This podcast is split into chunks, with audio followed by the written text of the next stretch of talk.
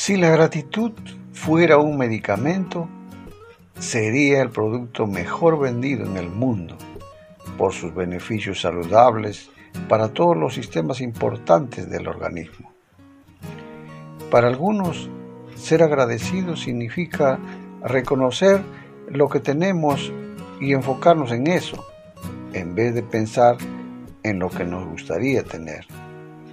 La Biblia profundiza aún más el concepto y señala que dar gracias nos lleva a reconocer a aquel que nos concede las bendiciones que disfrutamos.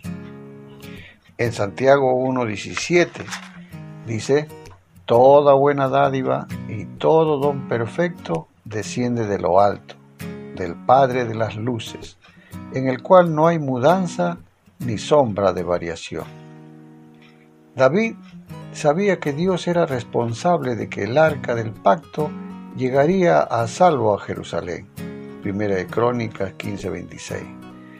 Esto lo llevó a escribir un cántico de gratitud centrado en el Señor la canción comienza diciendo, Da gracias al Señor, invoca su nombre, dad a conocer sus obras entre los pueblos. Luego se regocija en la grandeza de Dios y enfatiza la salvación que Él ofrece, su poder creador y su misericordia. Hoy podemos demostrar nuestra gratitud adorando al dador en lugar de enfocarnos en los regalos que disfrutamos.